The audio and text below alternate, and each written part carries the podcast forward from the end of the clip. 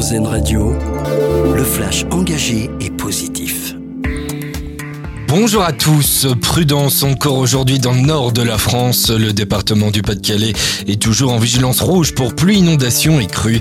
Bonne nouvelle tout de même ce matin, aucun blessé n'est à déplorer. 700 personnels de la sécurité civile sont mobilisés dans les trois zones les plus touchées autour de la Liane et la Canche notamment. La Croix-Rouge a également ouvert 12 centres d'hébergement. Le plus important se situe dans la commune de Saint-Étienne-au-Mont. Notez que dans le même temps, quatre autres départements sont aussi en alerte orange la Somme, la Seine-Maritime et le Nord pour plus inondation. Le Nord qui est également en vigilance crue, tout comme la Gironde. C'est une ville qui n'a pas été choisie par hasard. Une manifestation pour dire non à la réautorisation du glyphosate est prévue à la mi-journée à Angers. Une quinzaine de collectifs, associations et syndicats venus de tous les pays de la Loire mais aussi de Bretagne appellent à se mobiliser devant la mairie d'Angers à partir de midi. Ville du ministre de la Transition écologique et premier adjoint Christophe Béchu. Au Proche-Orient, Israël accepte de faire des pauses quotidiennes de 4 heures dans le nord de Gaza. Une annonce hier soir de la Maison Blanche. Elles seront annoncé trois heures à l'avance.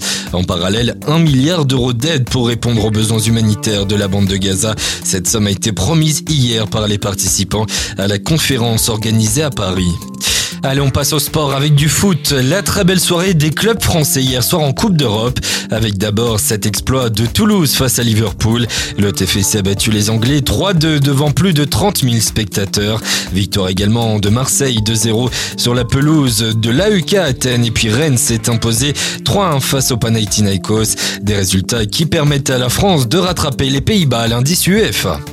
Et puis on termine par votre dossier solution comment prévenir, détecter, soigner la tête plate chez bébé? C'est un problème relativement courant qui préoccupe de nombreux parents. Eh bien vous pouvez retrouver tous les conseils de Guillaume Laroumé, ostéopathe spécialisé en ostéopathie périnatale et pédiatrique sur rzn.fr.